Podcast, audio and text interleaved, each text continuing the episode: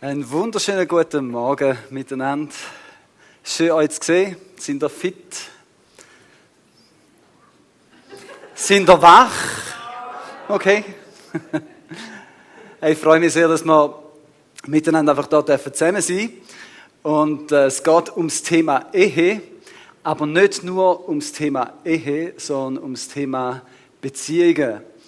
Weil Ehe ist die persönlichste, engste Beziehung und man kann auch viel lernen aus dem, auch für Beziehung zwischenmenschlich und auch Beziehung zu Gott, weil Gott braucht das Bild von der Ehe, zum Beziehung zwischen uns Menschen und ihm auch zu illustrieren. So man kann auch viel lernen, einfach über Beziehung heute Morgen, auch wenn du Single bist oder verwitwet, geschieden, was auch immer. In Beziehungen leben wir alle. Und Gott hat wunderbare und gute Gedanken für uns zu dem Thema. Er ist der Gott, der sich als Gott von der Beziehung vorstellt. Und zwar nicht wie in irgendwelchen griechischen Mythologien, wo im Himmel verschiedene Götter sind und die miteinander kriegen, verheiratet und komische Sachen, sondern er ist der Gott, wo die Beziehung in Harmonie und Frieden lebt. Der Vater, der Sohn und der Heilige Geist man kann sagen, sie bildet den Prototyp von einer Familie. Und da können wir sehen, dass Gott wirklich gute Gedanken über uns hat und uns nicht nur helfen das zu verstehen, sondern auch so zu leben. Das Thema Ehe ist wichtig für uns persönlich, wenn man mal später heiratet oder schon verheiratet ist. Beziehung, die Ehebeziehung ist aber auch zentral, weil es ein Muster ist für Kinder, wie man Beziehungen lebt.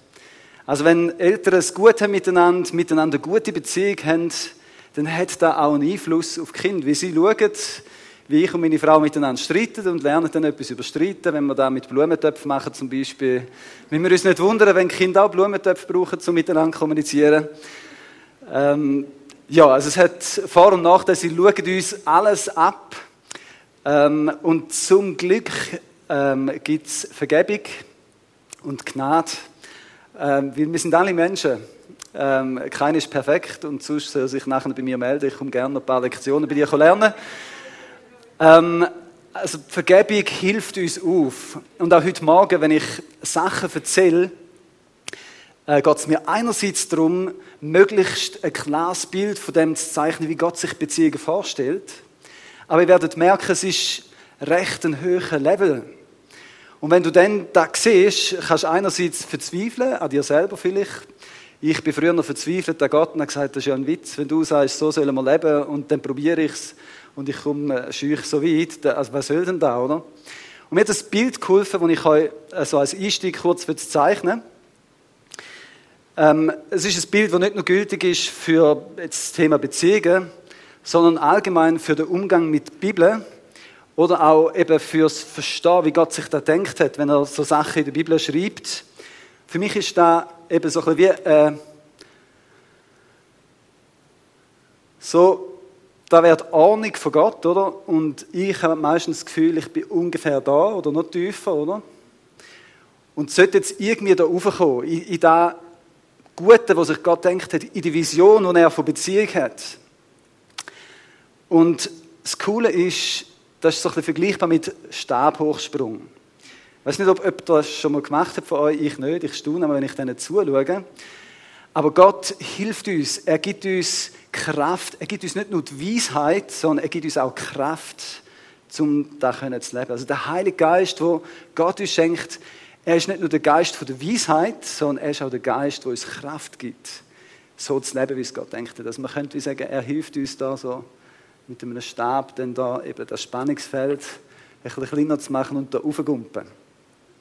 So, wenn ich heute Morgen über Ahnungen, Prinzipien rede und Gottes Weisheit, Gottes Gedanken über Beziehung erzähle, dann geht es mir auch darum, dass wir verstehen, dass wir dann nie aus eigener Kraft allein einfach schaffen, sondern dass wir Gott sei Dank auch seine Kraft dürfen haben, um eben immer näher dorthin zu kommen, dort hinwachsen. Sagt da in der Beziehung zu ihm, in der Beziehung zum Partner, in der Beziehung zu den Nachbarn. Und in dem Sinne auch noch das Wort im Voraus. Dort, wo du es noch nicht schaffst oder nicht geschafft hast, Gott ist nicht ein Gott, der verurteilt, sondern ein Gott, wo dir aufhilft, wo dir hilft, wieder aufzustehen, wieder hilft, es nochmal zu wagen, gerade beim Stabhochsprung. Also wenn du es einmal nicht geschafft hast, ist nicht das Problem. Du hast meistens noch eine zweite Chance. Ähm, und Gott hilft uns da drin. Ehebeziehung ist die engste Beziehung und man könnte auch sagen, man steht sich dort am ersten Mal auf den Schlips oder auf die Füße. Vielleicht habt ihr das Lied auch noch äh, mal gehört. Früher in der Schule habe ich da lernen was machst du mit dem Knie, lieber Hans? Was machst du mit dem Knie, lieber Hans, beim Tanz? Wahrscheinlich ja nicht. Auf jeden Fall kann ich mir vorstellen, bildhaft, was beim Tanzen passiert, oder? Wenn man einen nicht tanzen kann. Und nachher steht der Dame mehr auf den Füßen rum. Und da gibt es auch in der Partnerschaft. Wenn man miteinander unterwegs ist, dann steht man einander auf die Füße. Und so ist es gut, wenn man einfach Vergebung hat und Gnade, um wieder miteinander umzugehen. Ich werde heute Morgen nicht nur einfach einen Punkt äh, predigen, sondern so verschiedene Sachen. Und nimm einfach damit, was dich anspricht, für dich selber, für deine Beziehung mit Gott, für deine Beziehung mit äh, deinen Nächsten oder auch für deine Partnerschaft. Und ich würde das vergleichen mit einem Bild. Es ist wie ein Update, wo du kannst oben abladen für den Computer und äh, nachher tut er das verarbeiten. Und ich weiß nicht, wie es dir geht. Ich hatte letzte Woche wieder so eine Situation gehabt, oder? Kommt so ein Kästchen auf, wo sagt, ein Update ist zur Verfügung.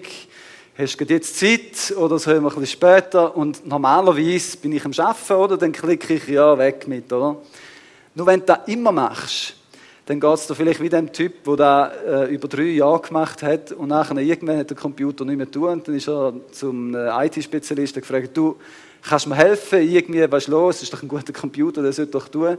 Dann fragt er, ja, hast du manchmal so ein Kästchen mit Update und so, was hast du da gemacht? Ja, immer auf die Seite, immer auf die Seite. Also wenn du so Weisheiten von Gott immer auf die Seite schiebst, dann kann es sein, dass irgendwann wie nicht mehr so funktioniert. Und mein Gebet ist für mich selber, dass ich die Weisheiten von Gott eben abhole und nachher vorzu verarbeiten. Darum heute Morgen wird es ein paar Weisheiten geben. Nicht nur von mir, da vielleicht auch ein bisschen Lebenserfahrung habe ich auch, aber es geht mir vor allem auch darum, Sachen aus der Bibel rauszunehmen. Aber ich glaube auch, es ist auch viel Weisheit einfach schon da. Ich habe mir so gedacht, was soll ich euch noch sagen? Ihr wisst ja eh schon relativ viel. Die Frage ist mehr, schaffen wir denn da, wo wir wissen, da umzusetzen? Und wenn du aber sagst, ich will mehr Weisheit haben, dann frag nicht nur Gott, sondern frag auch deine Mitmenschen. Ich habe gemacht im Vorfeld. Ich habe Leute immer wieder so gefragt, was würdest du sagen, welches sind die drei wichtigsten Punkte, dass eine Ehebeziehung gut kommt? Hast du mal kurz überlegen, was würdest du jemandem sagen? Welche drei Punkte sind matchentscheidend, wenn es um eine gute Ehe geht? Was würdest du deinen Kind oder deinem Nachbar sagen, wenn er fragt, du, was würdest du sagen, ist noch gut? Kannst du mal kurz überlegen? Weil ich glaube, es ist auch viel Weisheit, auch, wo Gott uns einfach schon offenbart hat. Sagt er durch Erfahrungen, die wir gemacht haben, und sagen, das sollte man viel anders machen. Oder durch Sachen, die du erlebt hast, wo du sagst, wenn ich jemandem etwas weitergeben müsste, das wäre wichtig. Kannst du da kurz überlegen, vielleicht auch aufschreiben. Und wenn ich es nicht erwähne, kannst du nachher zu mir kommen. Ich bin noch im lärmfähigen Alter, dann bin ich gern bereit, eine Weisheit von euch entgegenzunehmen.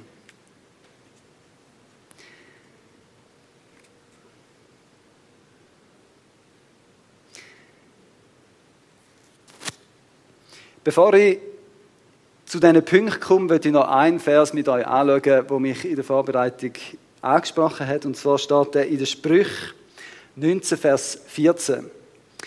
Dort heißt es, Haus und Habe sind das Erbe der Väter, eine verständige Frau aber ist ein Geschenk des Herrn.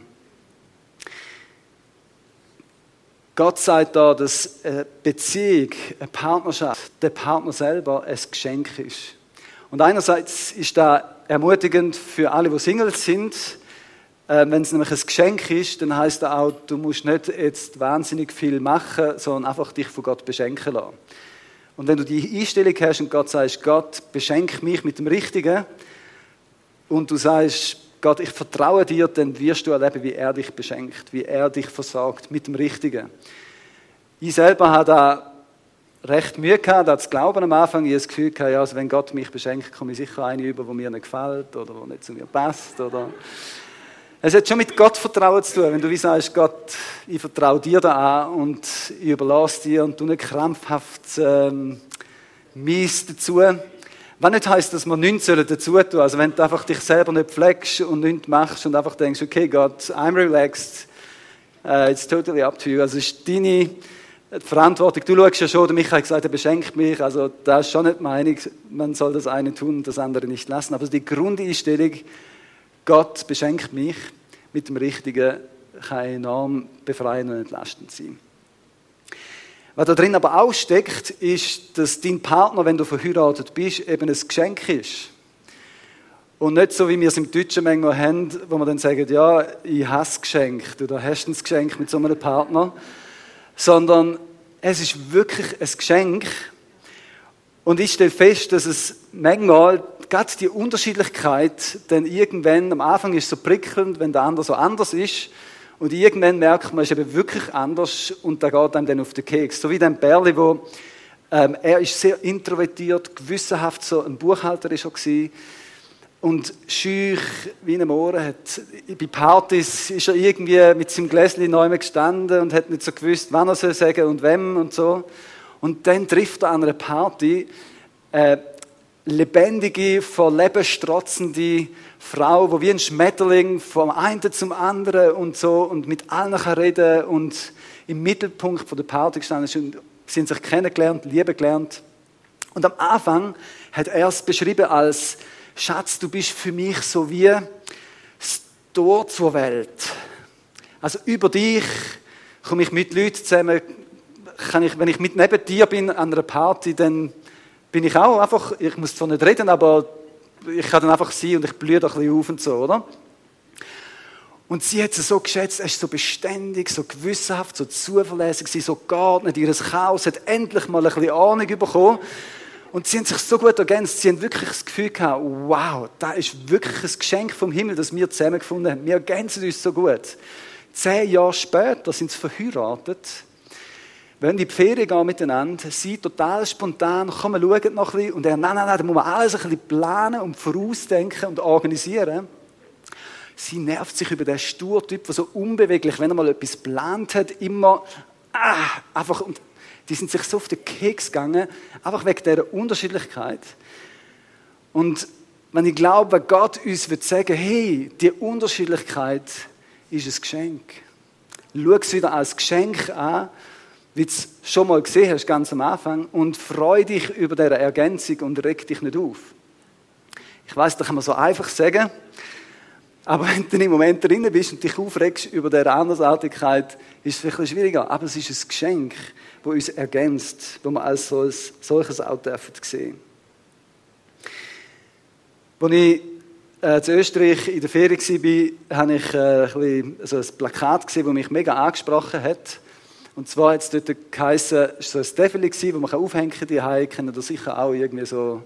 Ähm, und ein, ein Spruch hat geheißen, deine Ecken passen zu meinen Kanten. Dann habe ich gefunden, oh, der wäre noch cool für mich und meine Frau. Wir sind beide eher so ein bisschen, wir wissen, was wir wollen, wir haben klare Vorstellungen und wir haben so ein Profil, das dann eben manchmal auch ein bisschen aneinander kommt. Aber es ist ein Geschenk und das kann einem mega helfen. Jetzt, ich würde die Ehe mit einem Haus vergleichen. Kann man bitte, äh, das kann ich ja selber, hä? das erste Bild, ich habe da ein Bild mitgebracht von einem Haus. Und ich würde das ganze das Thema Beziehungen mit einem Haus vergleichen.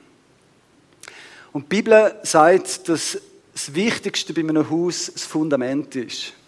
Dort, wo es drauf steht. Und ich würde darum zuerst das Fundament anschauen und nachher auch noch auf den Rest vom Haus eingehen. Das Fundament ist etwas, was man nicht sieht. Und die Bibel sagt, dass wenn wir uns nach der Ahnung Gottes ausrichten, wenn wir da ernst nehmen, wo Gott sagt, dann kommt es gut. Weil das Leben bringt Stürme mit sich. Auch Ehen werden nicht verschont von irgendwelchen Stürmen. Es gibt gute und weniger gute Zeiten. Und dann ist die Frage, was für ein Fundament hast und das Fundament ist, dass wir wirklich uns an diesen Ahnungen von Gott ausrichten. Jesus hat es mir so gesagt, wenn ihr da von mir gehört, auch macht, dann habt ihr ein gutes Fundament. Und wenn ihr nur lasst und nicht umsetzt, dann kann ein Sturm kommen und es kann dann ein bisschen wanken, beziehungsweise auch noch ein bisschen schlimmer werden, nämlich das Haus kann zusammenstürzen.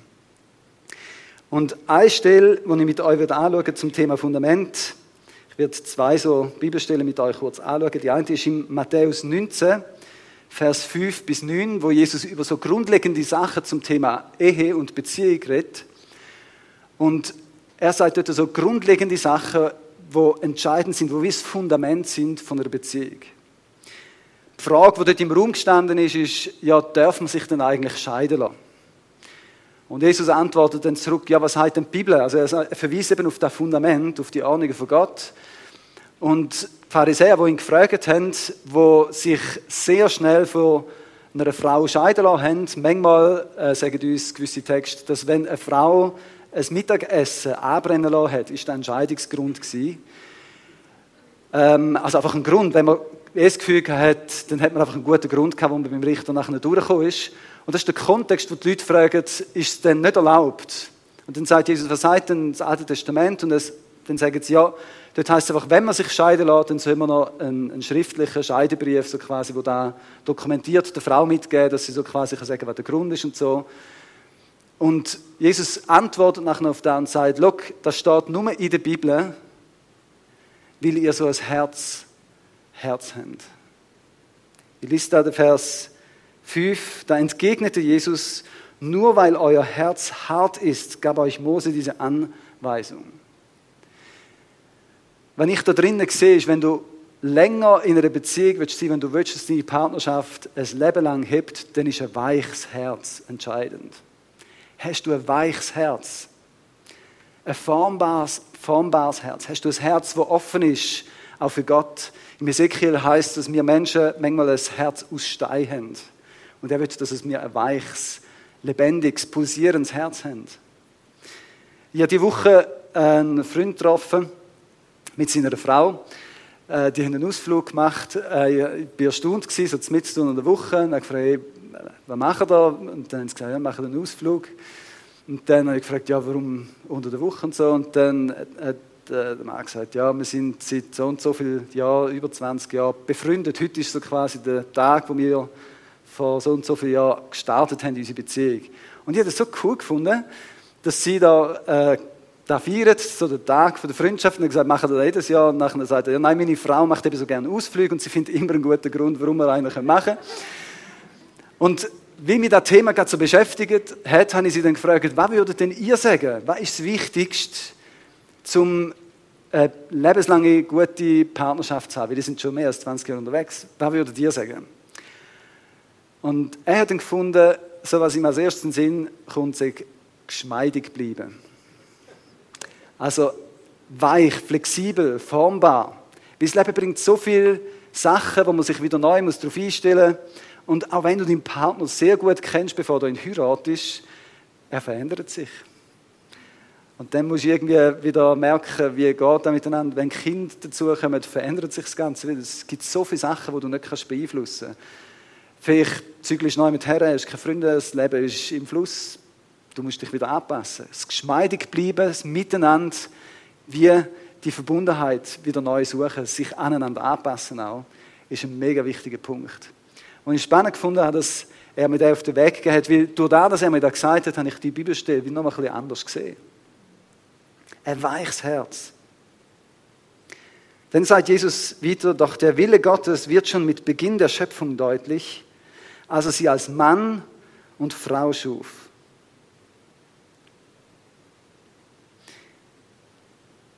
Deshalb wird ein Mann Vater und Mutter verlassen und sich an seine Frau binden.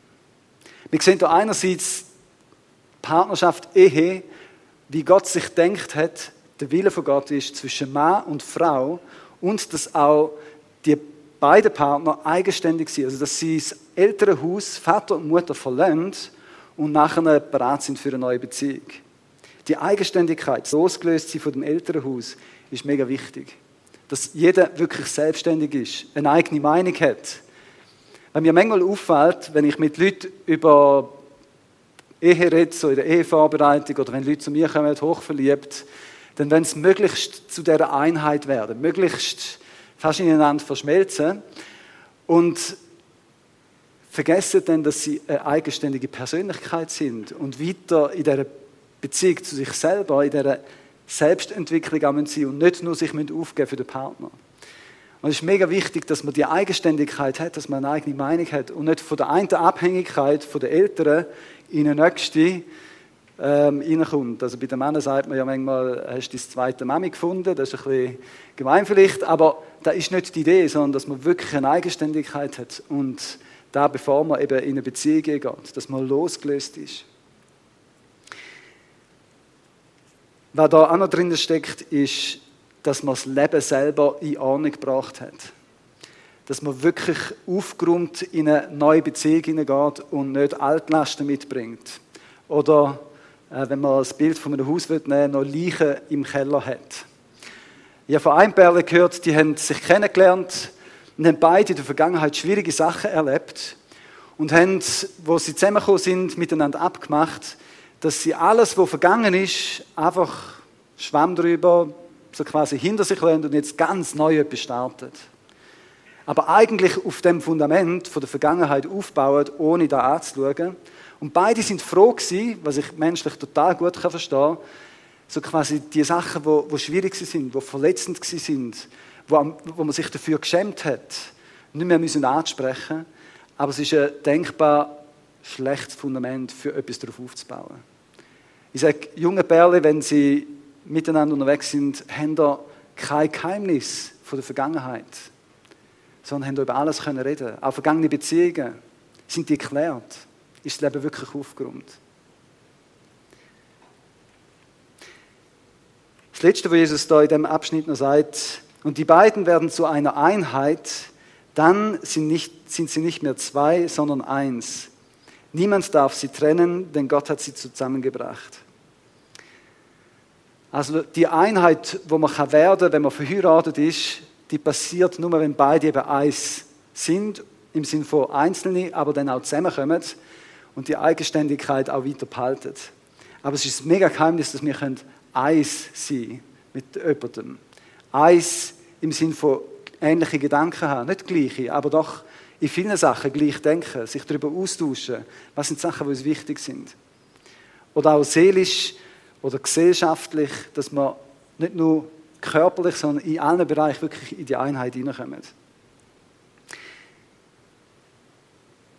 Auch da, wenn man jetzt als Grundlage schaut, mir fällt auf, dass manchmal die Frage ist, ja, vom Heiraten, dass man das ein bisschen wie auseinander nimmt, aber eigentlich gehört es wie zusammen. Die Einheit, dass es irgendwann klar ist, jetzt sind wir verheiratet.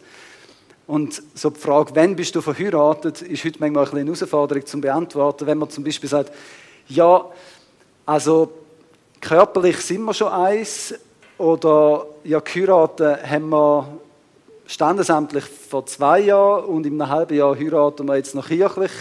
Und ich glaube, Gott hat sich gedacht, dass da zusammengehört, dass da als möglichst eine Einheit ist, wo man kann sagen, jetzt bin ich verheiratet und jetzt bin ich noch nicht verheiratet.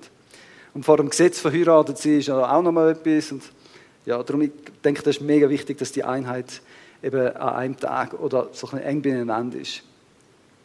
Und was da drinnen auch noch gehört, ist, dass Gott sagt, es ist Gottes Plan, dass man zusammen bleibt. Er hat nicht die Ehe geschaffen, dass sie auseinandergeht. Es ist ein Bund und nicht ein Lebensabschnittspartner. Und Scheidung ist in dem Sinn keine Option. Habe mal mit meinem Nachbar haben wir über das geredet, über Beziehungen und ich habe gesagt, ja weißt, bei uns stürmt es auch und äh, wir sind auch unterwegs und so. Aber Scheidung ist für uns keine Option. Wir haben uns entschieden, am Anfang, wir wollen da durchziehen, egal was kommt. Und das kann helfen, wenn da keine Option ist, dann musst du andere Optionen suchen und kannst zusammen miteinander einfach auch schauen, dass wir zusammen bleiben. Und das ist eine Herausforderung, gerade auch in der heutigen Zeit. Aber viele unterschätzen auch die Kosten, die es mit sich bringt, wenn man auseinandergeht. Jemand hat mir mal gesagt, der da hat durchmachen musste, ich habe eigentlich ziemlich alles verloren. Ich habe nicht nur meine Frau verloren, ich habe ein Stück weit meine Kinder verloren, ich habe das Haus verloren, Pensionskasse, nicht ganz, aber einen rechten Teil. Also meine Zukunft, auch die Sicherheit. Ich habe so viel verloren und auch meine Gesundheit. Zum Teil auch haben Leute den Job verloren, weil sie wie getaucht sind, Depressionen hatten und dann irgendwo nicht mehr können die Leistung abrufen, wo sie sonst gewohnt sind, einfach weil sie das also mitgenommen haben.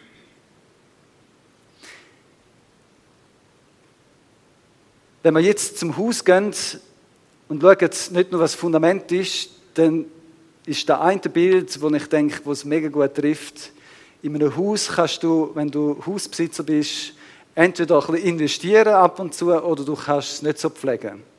Und so ist es auch bei Beziehungen. Wenn man Beziehungen pflegt, dann werden es heimelig, sage ich jetzt mal so, sind es warm. Oder wenn man es nicht so pflegt, dann ja, sieht man es der Beziehung mit der Zeit an. Vielleicht nicht gerade im ersten Jahr oder so, da nicht, aber wenn du einfach über Jahre bei deinem Haus nichts machst, dann sieht man es mit der Zeit. Und der Wert vom Haus wird auch nicht besser.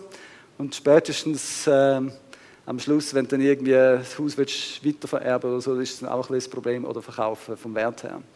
Ich habe neben dem schönen Haus noch äh, ein, weniger schönes Haus mitgebracht, wo man sieht, da ist jetzt nicht so wahnsinnig gepflegt worden.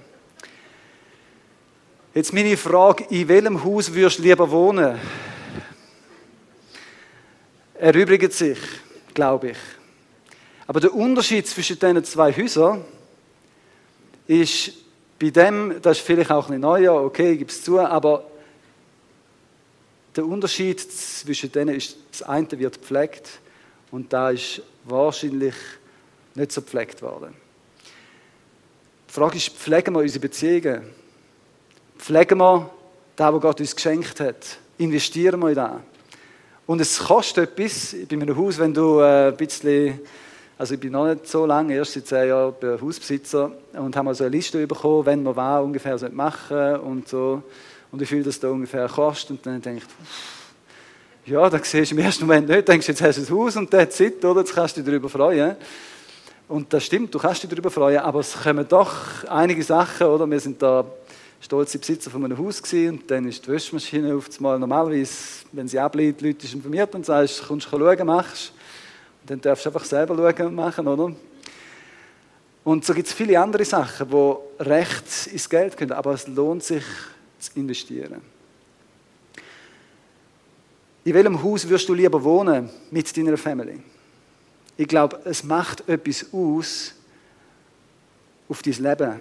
Wenn du investierst, bist du der, der am meisten profitiert. Und natürlich dein Partner, aber auch deine Kinder. Die Kinder wohnen im gleichen Haus.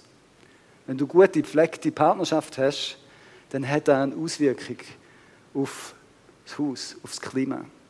Ich habe noch ein letztes Bild mitgebracht.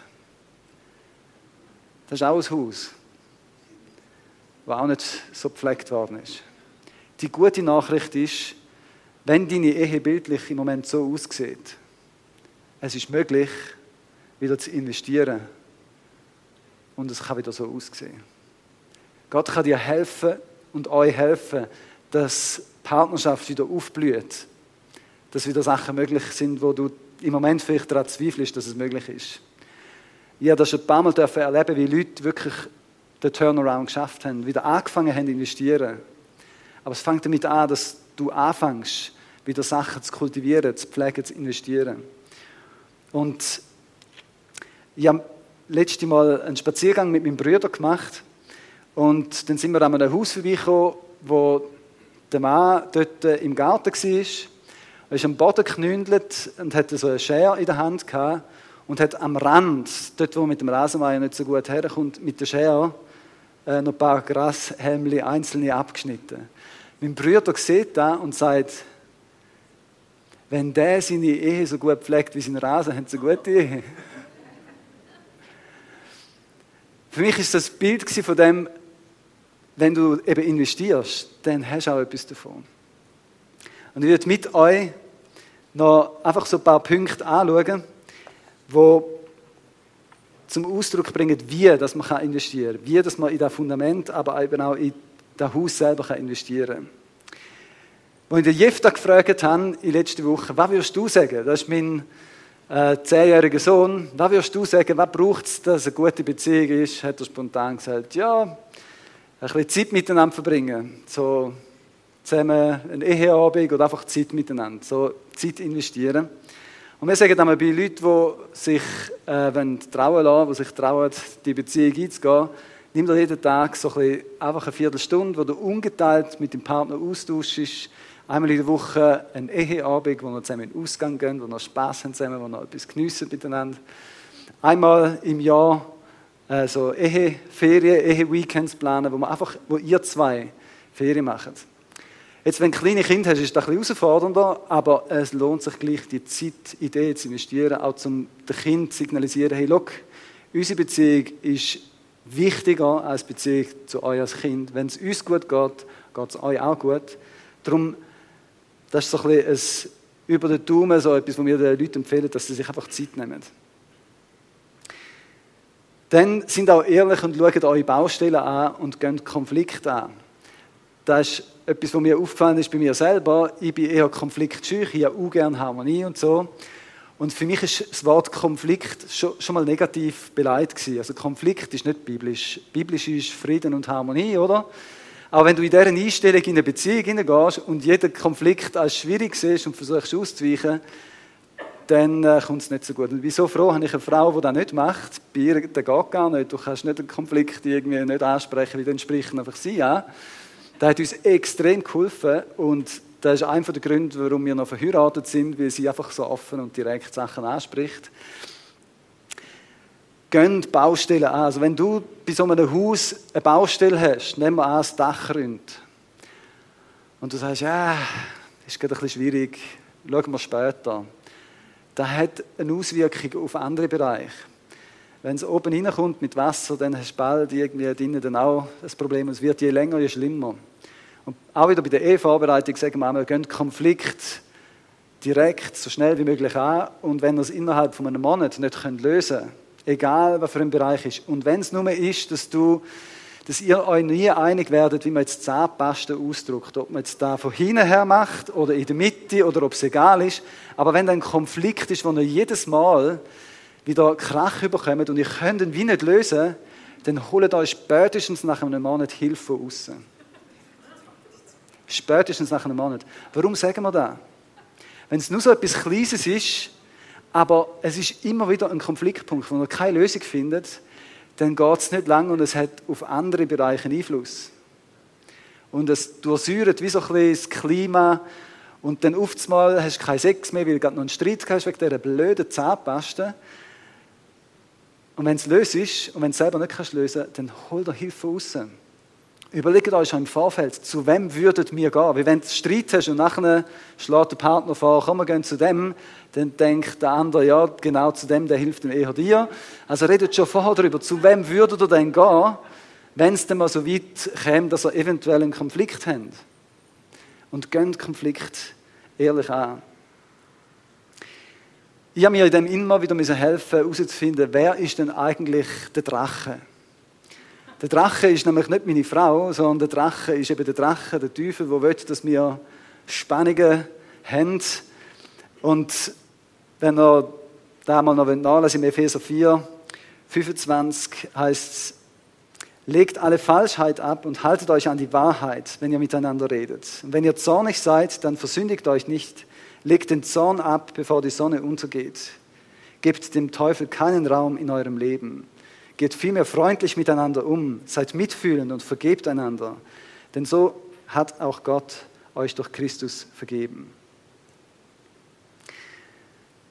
So der ganz offene und ehrliche Miteinander unterwegs ist ähm, eine Herausforderung, aber es lohnt sich, Sachen nicht unter den Teppich zu kehren, sondern eben anzuschauen. Aber anders hat noch gesagt, Humor und Spaß haben zusammen sind mega eine wichtige Zutat so nach dem Motto, das Leben ist sonst schon genug schwer, also nehmen wir es ein bisschen leichter.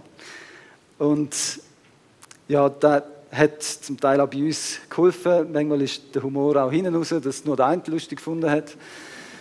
Ähm, aber manchmal hilft es. Und auch da versuchen herauszufinden, was passt.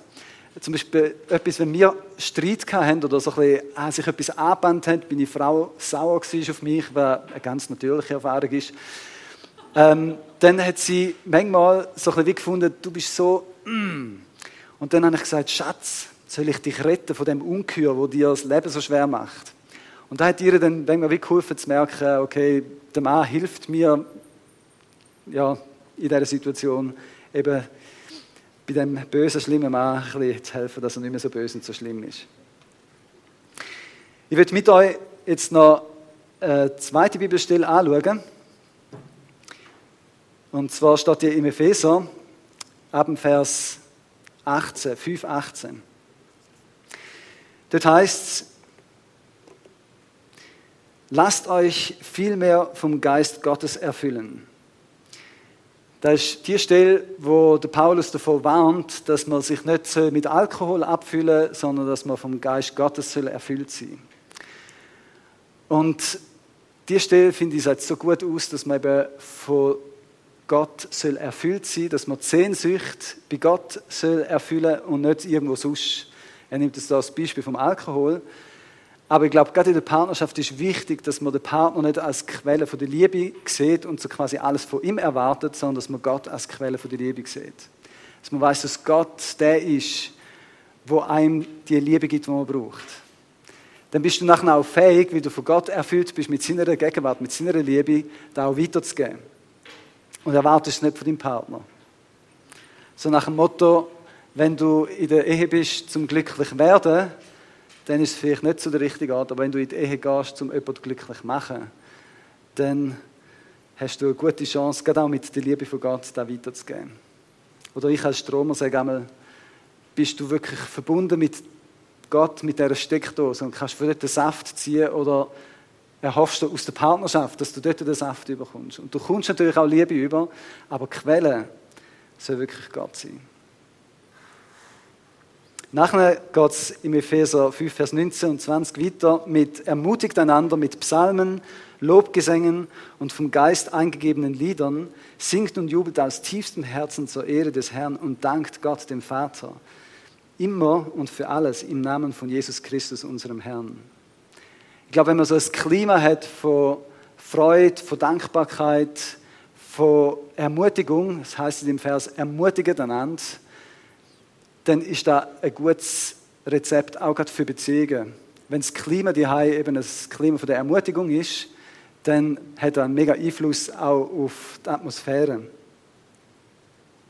Hatten zum Beispiel äh, das Weekend letzte und jemanden in der Küche gehabt, die ist zusammen, die Mutter ist zusammen mit zwei Teenagern mitgekommen und du hast gemerkt, dass sie so ein Klima haben in der Küche und da hat einen Einfluss gehabt nachher auf das ganze Weekend. Und die Leute haben das mega beeindruckend gefunden, einfach weil es ja eigentlich äh, ja, einfach Arbeit und so, oder?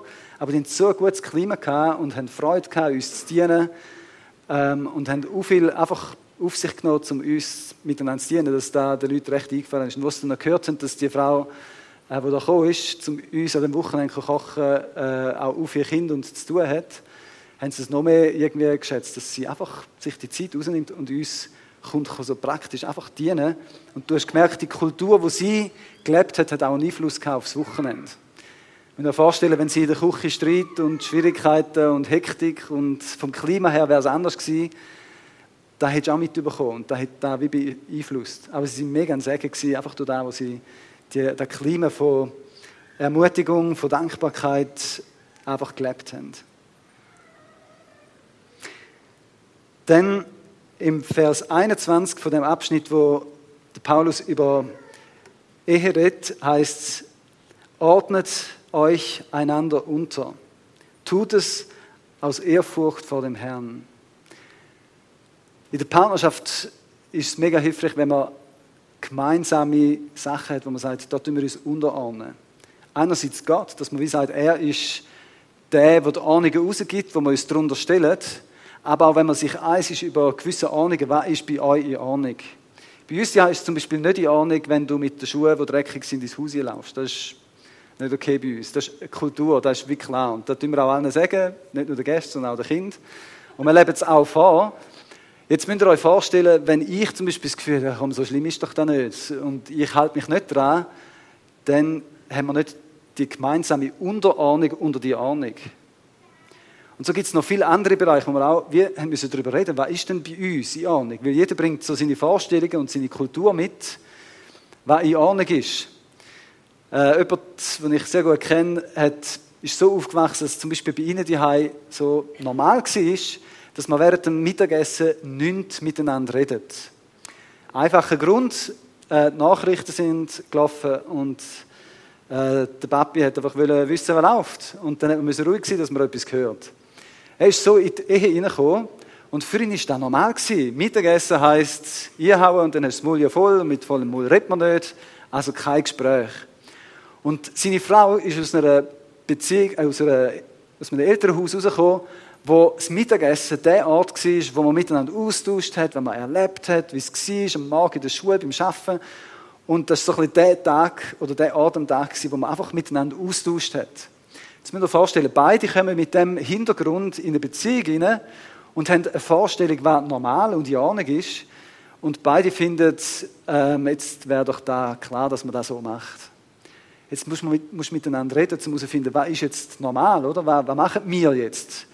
Und du musst eine gemeinsame Ordnung finden, wo du nachher sagst, okay, wenn das Ordnung ist, stellen wir uns miteinander drunter. Und so gibt es verschiedene Bereiche, wo man darüber austauschen kann, was eben in Ordnung ist und was nicht.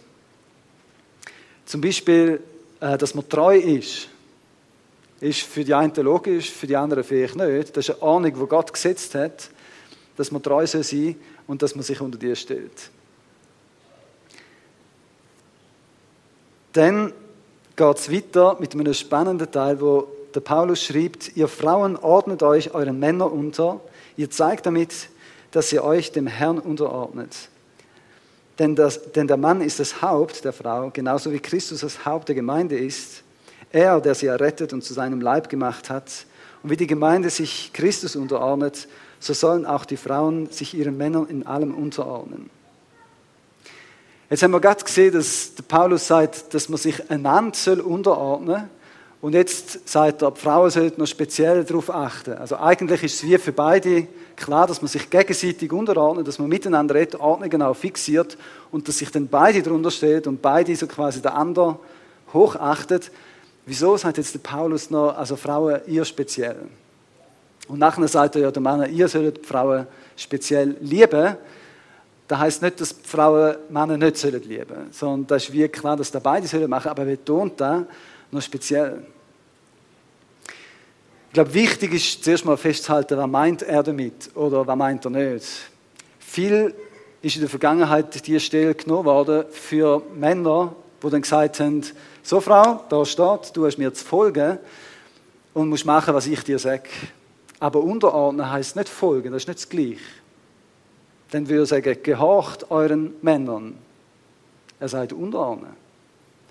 Es ist auch gebraucht worden oder auch missbraucht, um so quasi Macho-Gehabe von Männern durchzusetzen und zu sagen, so Frau, bringst du noch ein Bier und keine Ahnung was.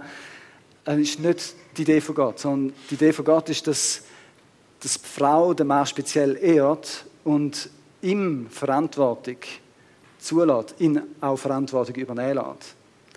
Und Verantwortung nicht für das eigene Leben, im Sinne der Mann sagt der Frau, was sie alles darf und nicht darf und soll und nicht soll, sondern vor allem auch Verantwortung für das Haus. Ich glaube, wenn ein Mann einsieht und versteht, dass er eine Vision haben für die Ehe, eine Vision für Partnerschaft, eine Vision für seine Frau, dass er sagt, ich will das Beste für meine Frau und das Beste für uns als Paar und das Beste für uns als Familie, wenn er für da sorgt, so wie Jesus für uns als Gemeinde das Beste gegeben hat. Wenn er die Einstellung hat, dann ist es für eine Frau relativ einfach, wenn der Mann das Beste für sie sucht, zu sagen, ja, also wenn du nur das Beste für mich willst, bin ich einverstanden, dann kann ich mich sehr gut unterordnen. Und umgekehrt auch, wenn ein Mann erlebt, wie eine Frau eben ihn ernst nimmt im Sinne von die Verantwortung und die Verantwortung für die Ehe wirklich wahrnimmt, dann fällt es ihm auch leichter, seine Frau zu lieben. Jemand hat mir gesagt, das ist wie so ein Kreislauf. Und das Problem ist manchmal, dass der Mann sagt, ja, solange meine Frau mich nicht respektiert und ehrt, fällt es mir schwer, sie zu gern zu haben, also mache ich es nicht. Und die Frau sagt, solange er mich nicht liebt, wie kann ich mich da unterordnen? Oder wenn er ja nur immer für sich das Beste sucht, so quasi, dann ist es schwierig. Aber Gott hilft uns, den Kreislauf einfach zu brechen, indem wir beide einander lieben und beide uns gegenseitig achten und ehren, aber die Frauen vor allem darauf achten, dass sie ihre Männer ehren und ihm die Verantwortung auch übernehmen lassen, mitreden, im Sinne von, dass er kann reden und sagen, was Sache ist und man dann auch Sachen durchsetzen kann. Das ist mega wichtig und mega cool für uns Jungs, wenn wir so quasi können die Verantwortung mit übernehmen und dürfen erleben, wie Frauen uns unterstützen. Vielleicht noch eine Klammerbemerkung dazu. Im Alten Testament ist vor allem in der Luther-Übersetzung ähm, ja beschrieben, wie der Mann und Frau von Gott geschaffen sind und die Frau als Gehilfin so quasi geschaffen wird. Und oft haben die Leute das Gefühl, ja, eben in dem Fall untergeordnet im Sinne von, das ist nur Hilfe, oder? Man könnte es auch anders formulieren, der Mann braucht offensichtlich Hilfe. Aber was spannend ist, ist, aus dem heraus kann man nicht lesen, dass, dass Frauen wirklich untergeordnet sind. Weil das Wort Helferin wird in der Bibel auch für Gott oder Helfer wird in der Bibel auch für Gott gebraucht. Und Gott ist unser Helfer, er unterstützt uns, aber er ist nicht unser Bimbo, wo so quasi unterlegen ist. Sondern es ist, wie das Wort Partnerschaft schon sagt, Gottes Plan, dass wir eben auf Augenhöhe miteinander unterwegs sind. Und nicht Frauen weniger wert werden oder so irgendetwas. Und das ist leider in der Vergangenheit sehr oft der Fall gewesen, dass Frauen dann so quasi als minderwertig äh, angeschaut worden sind. Und auch dort mal vielleicht vergleichbar wie mit Sklaven als Eigentum der Männer wahrgenommen worden sind. Und der Text ist sehr fortschrittlich, wenn nicht revolutionär gewesen, wenn er sagt, hey, ordnet euch einander unter und respektiert einander und geht liebevoll miteinander um und nicht erhebt euch über den anderen und sucht das Beste für euch selber, sondern sucht das Beste für den anderen. Das Beste für den anderen suchen oder eben einander lieben, das ist nicht nur etwas, was Männer betrifft, aber offensichtlich speziell die Männer, dass wir wirklich das Beste suchen für unsere Partnerin. Auch da, das ist nicht nur etwas, was du kannst nehmen für die Beziehung zwischen Mann und Frau, sondern wenn du das Beste suchst für deine Nächsten, wenn du dir überlegst, was würde die Person brauchen oder was tut ihr gut, dann wird es gute Beziehungen geben. Wenn du versuchst, dem anderen zu dienen. Und manchmal musst du ihn auch fragen, weil nicht immer ist das, was du denkst, das Beste ist wirklich für den anderen das Beste. Ich nehme an, ihr kennt auch das Konzept von den verschiedenen Liebessprachen. Die einen haben es gerne, wenn man ihnen ein Kompliment macht. Also wer hat das nicht gern, aber die einen brauchen es ein bisschen mehr oder fühlen sich dann mehr geliebt und andere schätzen es mega, wenn sie Hilfe bekommen. Und wenn du weißt, was dein Partner gern hat, dann mach vor allem da, dass er sich wirklich geliebt fühlt und weiß, dass die Liebe wirklich auch ankommt. Ihr Männer liebt eure Frauen, liebt sie so, wie Christus die Gemeinde geliebt hat. Er hat sein Leben für sie hingegeben, um für sie, um sie zu seinem heiligen Volk zu machen.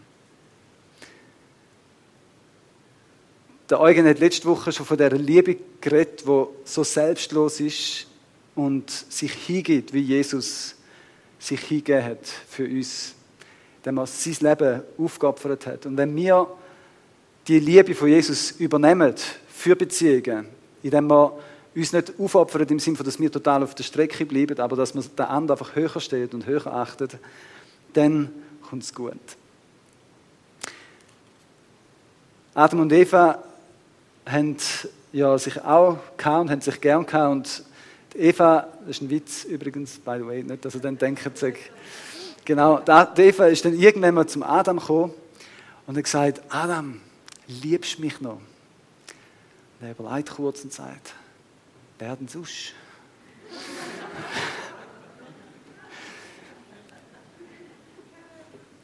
Es gibt ja auch die Bärli, die sagen, ähm, Schatz, ich habe dir am Hochzeitstag, wo wir geheiratet haben, gesagt, dass ich dich gerne habe.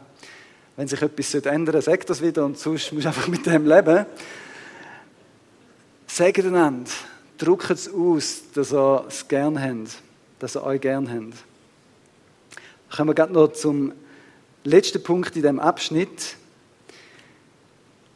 Ich würde euch ein kleines Geheimnis mitgeben, wie ihr eure Partnerin noch hübscher machen könnt. Weil Jesus sagt da in dem Text, durch sein Wort hat er den Schmutz ihrer Verfehlung wie in einem reinigenden Bad von ihr abgewaschen. Er möchte sie zu einer Braut von makelloser Schönheit machen, die heilig, untadelig und ohne Flecken und Runzeln oder irgendeine andere Unvollkommenheit vor ihn treten kann. Also die Bibel sagt, dass Jesus durch sein Wort, durch die Bibel und durch das, dass er mit uns redet, dass wir das Gespräch miteinander, dass er uns als Gemeinde immer mehr verändert in das Bild, in die Reinheit, in die Schönheit, in die Herrlichkeit, die er eigentlich denkt hat. Und ich glaube, unsere Worte haben auch in der Beziehung, in der Partnerschaft die Macht, dass die Beziehung, aber auch die Person selber aufblüht oder eben eingeht. Deine Worte haben Macht. Wenn ich einmal in einem Spunten bin und höre, wie Leute über ihre Alte reden,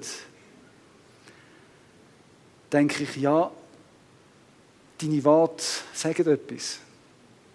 Und wahrscheinlich sieht es eben alt aus, denn, wenn du so redest. Deine Worte haben Macht, wenn du die positiven Sachen siehst und einem Partner zusprichst, wenn du ihn ermutigst, wenn du dankbar bist, dass er überhaupt da ist und das zum Ausdruck bringst, auch zum Ausdruck bringst, dass du ihn gern hast, dann beeinflusst das die Person. Und sie sieht auch anders aus. Ich glaube, dass da einen Zusammenhang hat. In welchem Klima du bist, von der Wort her, ob du aufblühst oder ob du eher eingehst. In meinem Ehebuch habe ich mal gelesen, dass es so verschiedene Kosenamen gibt für Partner. Ähm, manchmal auch Tier. Zum Beispiel habe ich schon gehört, dass jemand dem anderen Müsli sagt oder so. Und der Autor hat dann gesagt, er beobachte, dass es je länger eine Ehe dauere, eine Tendenz gäbe, dass die Tiere immer größer werden.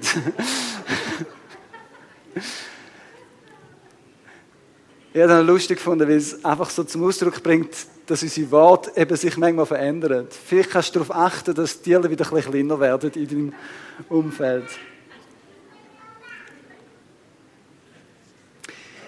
Ich weiß, ich habe heute Morgen auch viele verschiedene Sachen gesagt. Und es ist nicht meine Erwartung, dass ihr jetzt äh, alles wieder zusammentragen könnt. Aber ich denke, dass der ein oder andere Punkt dich angesprochen hat, wo du kannst mitnehmen kannst.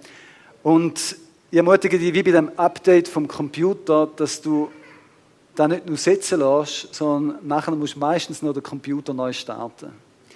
Und für mich ist das so ein Bild auch für meine Beziehung zu meiner Frau. Es braucht immer wieder mal wie einen Neustart, wo man wie sagt, Schatz, komm, lass uns wie neu starten, mit Gott zusammen. Und einfach sagen, wir versprechen uns, dass wir von heute an wieder treu miteinander unterwegs sind und wie neu starten wollen. Und versprechen uns, dass wir in den Rest vom Leben zusammen sein wollen. Das kann helfen, wie den Neustart zu machen.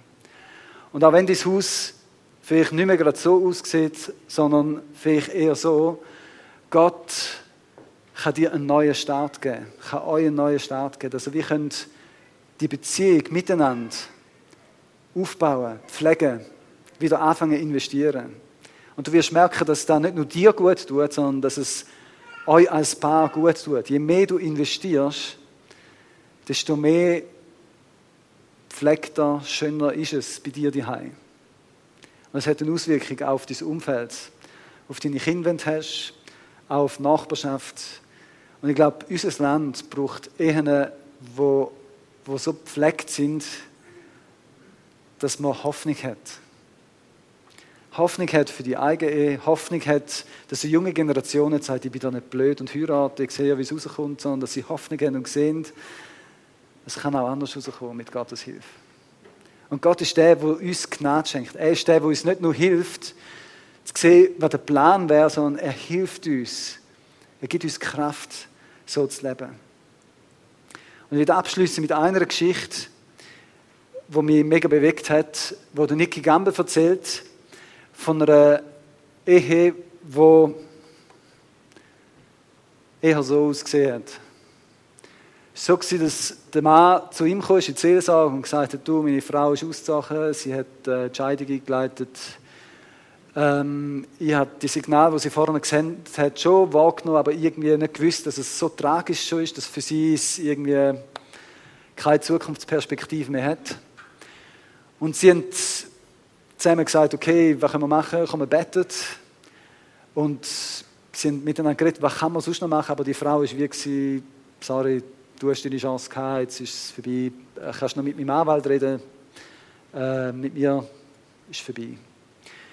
Und sie miteinander betet und ähm, der Mann hat in dieser Zeit auch Gott persönlich kennengelernt, hat auch Buß über Sachen, die er wirklich verkehrt gemacht hat äh, und hat wirklich ist sichtbar gewesen, wie sich das Leben bei ihm geändert hat. Aber die Frau hat wie gefunden, ich traue dir nicht.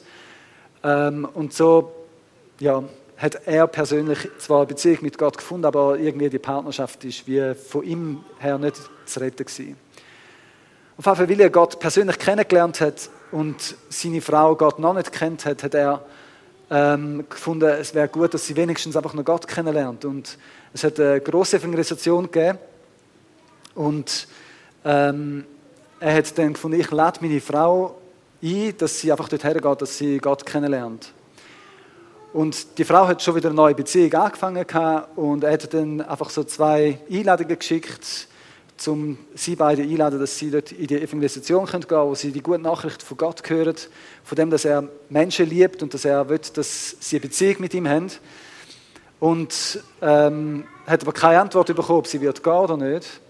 Auf jeden Fall am Tag selber, wo die Evangelisation am Abend war, hat die Frau sich bei ihm gemeldet und hat gesagt, äh, dass der neue Partner kurzfristig einen Termin äh, hatte und darum nicht kommen können und irgendwie allein gehen, äh, weil sie nicht, ob er nicht irgendwie Zeit hat, zum Mitkommen. Und er war überrascht und hat gesagt, ja, mal klar, können wir machen. Und in dieser Evangelisation hat die Frau, ist sie einfach von Gott angesprochen gewesen. Sie hat wie gewusst, mal, da, das spricht mich an. Und wo der Mann, der die Predigt gehalten hat, am Schluss gesagt hat, wenn jemand da ist, wo die Beziehung mit Gott wird anfangen, wo versteht, dass er Gott und seine Gnade braucht, dann soll er doch führen kommen. Und sie ist angesprochen, sie ist führen gegangen und hat mit sich beten lassen. Und nachher hat der Seelsorgehelfer, äh, die Seelsorgehelferin dann gefragt, ähm, wie sie auf den Anlass äh, aufmerksam geworden ist und äh, ob sie mit jemandem da angekommen ist. Und nachher hat sie gesagt, ja, sie sei mit ihrem Mann da. Und dann hat die Person gesagt, ah wunderbar, es wäre cool, wenn der auch wieder kommen Dass sie wie zusammen miteinander äh, können beten Und dann hat die Frau gesagt, das ist ein bisschen kompliziert, das geht nicht wirklich. Äh, und hat der äh, Frau erklärt, dass sie in der Scheidung sind und ähm, ja, und nachher hat sie gesagt, okay, was machen wir jetzt? Und dann hat sie gesagt, ja, weiß auch nicht, aber ich kann ja gleich mal führen kommen. Und dann ist er auch führen gekommen, sie haben miteinander gebetet und sie hat Jesus in ihr Leben aufgenommen. Und um eine lange Geschichte kurz zu machen, ein paar Wochen später haben sie wie miteinander wieder den Weg zusammengefunden, haben angefangen wieder investieren, ihre Beziehung wieder aufbauen, Sachen aufarbeiten, die über Jahre falsch gelaufen sind. Und Monate später hat ihr Ehehaus wieder so ausgesehen. Und für mich ist es so eine ermutigende Geschichte gewesen, zu sehen, wie Gott einerseits Gebete erhört, aber auch wie er Menschen kann verändern und Ehen kann retten und er ist nicht nur der Retter, der uns persönlich rettet und unsere Beziehung mit Gott wiederherstellt, sondern er ist auch der Retter von Ehen. Er ist der Retter von Menschen, die auseinandergelebt haben. Und er hat schon so viele Ehen wiederhergestellt. Und darum möchte ich dir Hoffnung machen, wenn deine Ehe auch nicht gut aussieht, Gott ist es möglich, sie wieder zusammen zu kriegen. Ich werde noch beten und dann, wenn wir den Gottesdienst abschließen. Jesus, ich danke dir vielmals, dass du gute Gedanken hast, dass du gute Pläne, Ahnungen hast für Beziehungen. Danke vielmals, dürfen wir dich als Vorbild haben von dir lernen, aber danke vielmals, hilfst du uns auch, die Ahnungen zu leben. Es ist deine Kraft, die uns befähigt. Ich danke dir vielmals für deine Hilfe. Jesus, ohne dich hätte ich es nicht geschafft, hätten wir es nicht geschafft. Aber danke vielmals für deine Hilfe, danke auch für meine Frau, für die Ergänzung, die wir dürfen sein. Und danke vielmals, dass wir einfach mit deiner Hilfe dürfen bis daher kommen. Wir bitten, dass du weiter auch Gnade schenkst, nicht nur für mich, sondern für uns alle. Dass wir die Ahnungen, die Prinzipien einfach von dir dürfen entgegennehmen dürfen, nach denen leben und dürfen erleben, wie unser Ehehaus, wie unsere Beziehungen, Ehebeziehungen, auch andere Beziehungen einfach aufblühen. Dass wir ja, Hoffnung dürfen, nicht nur für uns selber haben, für unsere Kinder weitergeben, sondern auch für Leute in unserem Umfeld. Und ich bitte speziell auch gerade für Leute, die herausgefordert sind, in ihrer Beziehung, die Konflikte haben, dass du ihnen Gnade schenkst, dass sie sich angehen können, konstruktiv Lösungen finden können. Ich bitte aber auch für ja, Ehen, die in vielen Bereichen vielleicht gerade Konflikt schon wie Sachen durcheinander gebracht haben, dass du hilfst, dass sie wieder anfangen zu investieren in die Beziehung, dass sie dürfen erleben, wie jeder einzelne Bereich sich ordnet und deine Gnade drin fließt, Vergebung fließt. Und danke vielmals, dass du uns auch hilfst, allgemeine Beziehungen, die Prinzipien umzusetzen. Bitte, dass du auch Singles hilfst, dass sie einfach darauf vertrauen können dass du sie versorgst mit einem guten Partner. Sie innerlich einfach bei dir dürfen zur Ruhe und dürfen erleben, wie du für sie sagst. Und Vater, ich danke dir vielmals, dass du nicht nur Beziehungen allgemein rettest und wiederherstellst, sondern dass du vor allem gekommen bist, zum Beziehung mit dir wiederherstellen. Und wenn du heute Morgen da bist und sagst, ich habe noch gar keine Beziehung zu dem Gott, dann kannst du zu ihm einfach sagen, Gott, ich will dich kennenlernen. Komm in mein Leben. Vergib mir, dass ich bis jetzt ohne dich gelebt habe. Vergib mir, dass ich nicht nach deinen Ahnungen gefragt habe. Wend dich Gott zu. Und fang einfach an mit ihm reden und du wirst erleben, wie eine Beziehung kann entstehen kann. Und Vater, so danke dir vielmals, dass du einfach ein Gott von Beziehung bist und dass du uns hilfst, in der Beziehung zu wachsen, dich zu lieben, aber auch einander zu lieben. Danke vielmals dafür. Amen.